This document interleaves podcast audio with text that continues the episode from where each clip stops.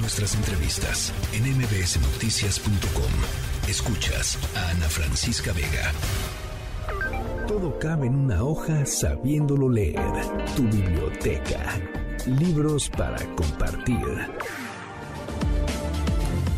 Bueno, pues hoy eh, tengo muchísimo gusto de platicar con mi querido amigo, periodista Nacho Lozano, periodista y escritor Nacho Lozano, que eh, presentó hace, pues en la FIL de, Monterrey, justamente ahí nos encontramos eh, su nuevo libro, Queremos Mota, un, libro editado por Grijalvo, y que busca poner nuevamente en el centro del debate, eh, pues esto, la legalización de la marihuana, las distintas visiones que existen en torno a, a, la marihuana, y hacer un poco evidente, me parece, pues eh, la paradoja en la que nos hemos eh, quedado atrapados los mexicanos, porque por un lado, eh, pues hay discursos políticos que empujaban hacia la legalización de la marihuana con todas sus implicaciones, pero por otro lado, los discursos políticos se han quedado en eso, justamente en los discursos políticos, y, y, no ha pasado absolutamente nada. Es un poco para llorar, pero también pues para informarse.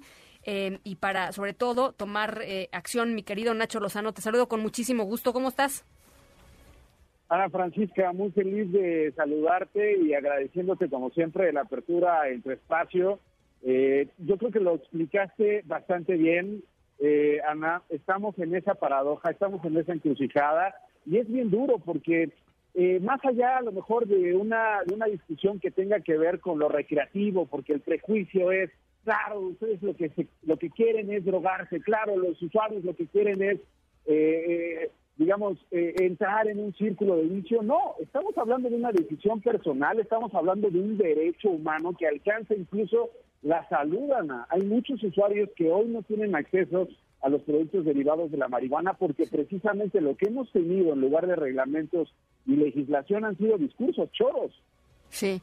Ahora, eh, tú, lo dices muy bien, hay visiones muy conservadoras, muy arraigadas y muy hipócritas también, querido Nacho, porque si, si hablamos justamente de los beneficios que ahí están, eh, por un lado, y de, y, de lo, y de los daños que hacen otras cosas que son total y absolutamente legales, como por ejemplo el alcohol, ¿no? Hoy, es, de hecho, hoy es el Día eh, Mundial sin Alcohol, por cierto, se los recuerdo por si les interesa participar y no tomarse su chelita de la noche. Em, pues es eso, ¿no, querido Nacho?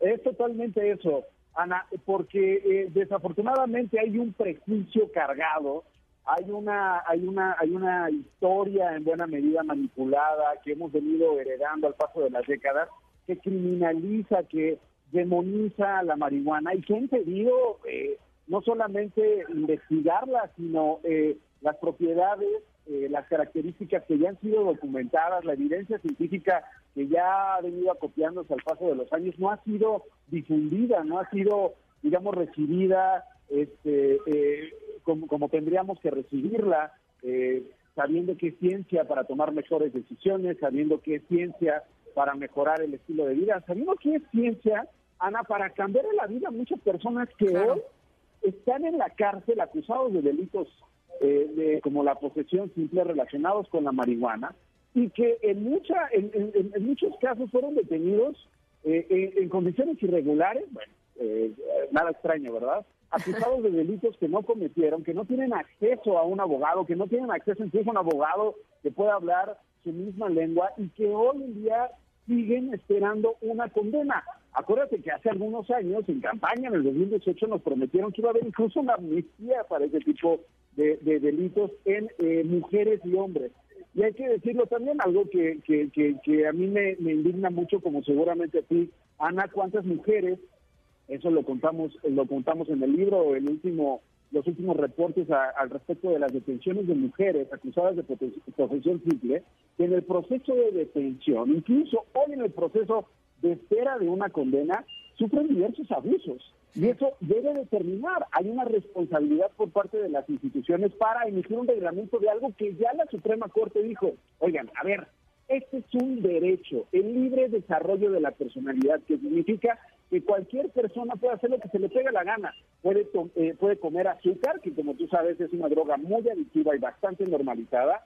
Puede o no consumir la chelita de la noche antes de irse a dormir, o puede consumir marihuana para fines que él o ella deseen siempre y cuando no afecten a terceros, o no cometan otros delitos. Lo dijo la Suprema Corte, han habido algunas regulaciones al paso de los años y desafortunadamente no los reglamentos ni siquiera el respeto a esos usuarios.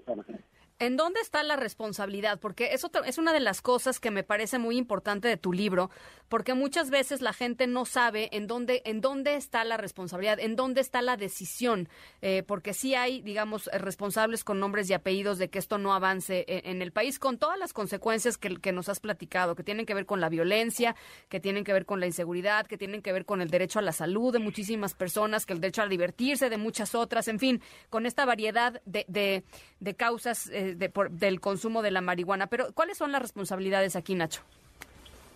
Esa es la pregunta más importante, Ana. Es la pregunta más importante que nos hacemos hoy día. Eh, en, varias, en varios lugares. Yo te diría que eh, en el primer plano, en el Ejecutivo. En el, eh, cuando la Suprema Corte mandató que el legislativo armonice las leyes que no eran compatibles con el libre desarrollo de la personalidad, el legislativo dio algunos pasos, dio algunos pasos que al paso de los años ha venido regulando lo que ya es legal, el uso de la marihuana. Y una vez eh, regulado, pues el siguiente paso es ver al Ejecutivo publicando los reglamentos. Ya tenemos estas leyes, ok, vamos a ponernos de acuerdo en cómo las vamos a cumplir, vamos a ponernos de acuerdo en cómo armonizar esas leyes en nuestra vida cotidiana a través de COFEPRIS, a través de las instituciones que tengan que involucrarse en el reglamento. No lo han hecho. Y la responsabilidad, muchas, muchas y muchos de los entrevistados para, para este libro de Queremos Mota, pues apuntan a Palacio Nacional, algunos apuntan a algún letargo en el legislativo por una eh, regulación para fines médicos bastante tímida, bastante mezquina, diría yo, eh, eh, en general, ¿no? involucrando a estos dos poderes, porque creo que en buena medida el judicial ya hizo su parte. Hoy la Suprema Corte, que tú sabes, el tribunal más importante, en el país ha dicho, pónganse a trabajar, pónganse de acuerdo, pónganse a discutir, pónganse a regular y pónganse a reglamentar lo que eh, no puede seguir eh, eh, permaneciendo en el país, que es la criminalización de los usuarios. Y no lo han hecho en el Ejecutivo, no lo han hecho en el Legislativo como muchos usuarios, víctimas, pacientes, personas comunes y corrientes que utilizan la marihuana para distintos fines y que siguen hoy día esperando que eso ocurra. Entonces, yo lo veo ahí,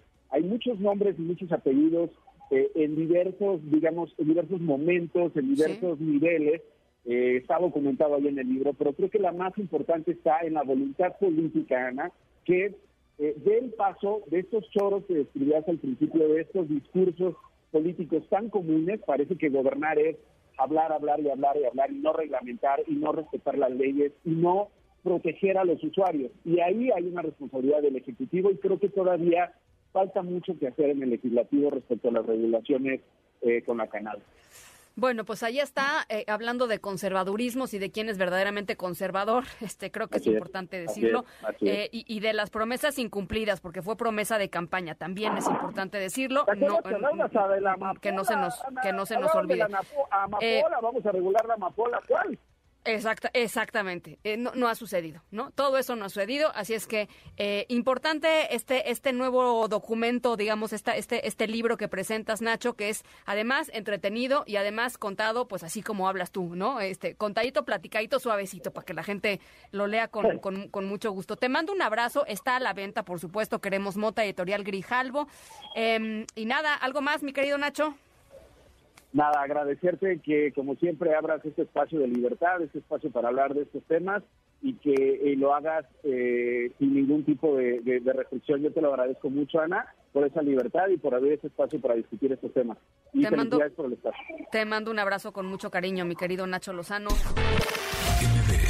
Noticias.